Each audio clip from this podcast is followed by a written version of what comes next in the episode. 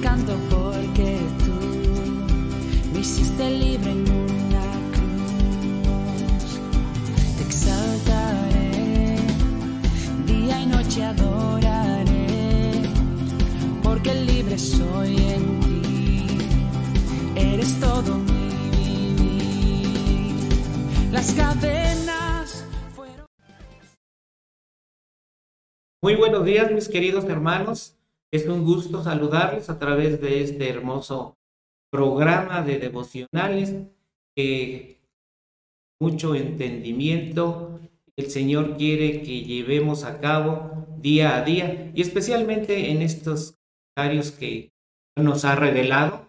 Y queremos en esta ocasión eh, hablar del Santo Evangelio de San Mateo capítulo 25 esta ocasión nos toca leer del capítulo del versículo 24 al versículo 46.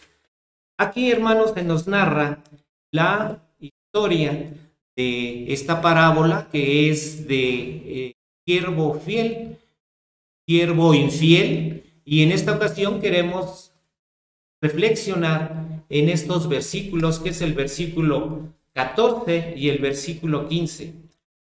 Una de las parábolas más significativas de Jesús respecto del trabajo se da en el contexto de las inversiones que un hombre rico delega a la administración de sus siervos, así como los inversionistas hacen en los mercados actuales. Al primer siervo le da cinco talentos. Imaginémonos una cantidad eh, grande de dinero. Eh, al segundo también le da una cantidad grande, a dos talentos. Y al tercero, un talento. Dos de los siervos que tienen un rendimiento, obtienen, perdón, un rendimiento 100%. Al, al comercializar los talentos de ese su amo. El tercer siervo esconde el dinero en la tierra y no gana nada. Cuando el hombre rico regresa, recompensa a los dos que le dieron a ganar dinero. No así al siervo que no hizo nada. Ese hombre pensaba solo en sí mismo. Quería evitar riesgos para protegerse de su difícil amo, pero este lo castigó por no haber hecho nada con respecto al talento que él le dio. Debemos estar dispuestos a obedecer a la bendición que tenemos de recibir talentos. Este mayordomo, eh, perdón, este hombre rico nos da aquí la, el ejemplo de que todo lo que él tiene es como una bendición para seguir generando bendición. Nosotros somos nada más mayordomos, no somos propietarios. Cuando descuidamos, despilfarramos o nos aprovechamos de lo que hemos recibido de la bendición de Dios, nos convertimos en rebeldes y merecemos castigo. El significado de la parábola se extiende mucho más allá de la inversión financiera. Dios le ha dado a cada persona una gran variedad de dones y espera que los usemos para su servicio. No es aceptable solamente poner estos dones en un eh, almacén, en una caja, en un instante e ignorarlos. No todos tenemos talentos en el mismo nivel. El rendimiento que Dios espera de nosotros es proporcional a los talentos que nos ha dado. El siervo que recibió un talento no fue condenado por no alcanzar la meta de cinco talentos, sino que fue condenado porque no hizo nada con ellos. ¿Tú con quién te identificas, mi hermano? ¿Eres siervo fiel o siervo infiel? Ahí mismo en este pasaje nos detenemos un poquito en el versículo 32 de mismo Mateo y aquí dice que Dios separará a los seguidores fieles de los seguidores infieles.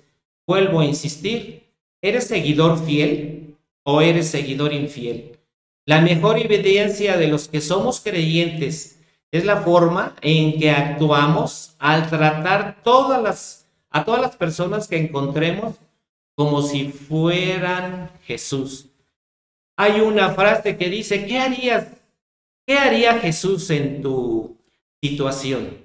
Es muy importante, hermanos, ¿de qué lado estamos? ¿De los fieles o de los infieles? Ahí mismo, en Mateo 25, 44 y 45, no es muy fácil lo que hacemos por otros, lo que hacemos de, de nuestro eh, mm, actuar. Aquí Jesús nos señala que debemos de hacer, por ejemplo, dando de comer al hambriento, hospedando al desamparado, visitar a los enfermos. Es la misericordia que todos debemos de brindar a diario. Son gestos que no requieren riquezas, habilidades ni inteligencia. Son cosas que se hacen y se reciben de gracia.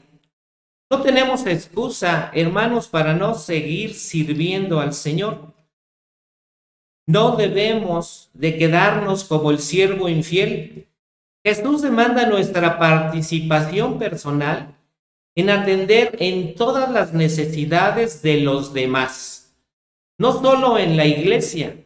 Aquí es importante, hermanos, que no exactamente con nuestros hermanos de nuestra congregación, de nuestra misma eh, nivel espiritual. Aquí es importante que aunque no conozcamos a la gente, creo que Dios nos da el talento para servirle y en esta ocasión, aunque nos cueste trabajo, Jesús vino a servir.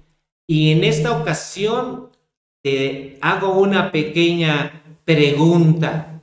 Hermano, ¿eres siervo fiel o siervo infiel? Porque también vimos que Dios separará a los carabitos y a las ovejas. ¿De qué lado te pones?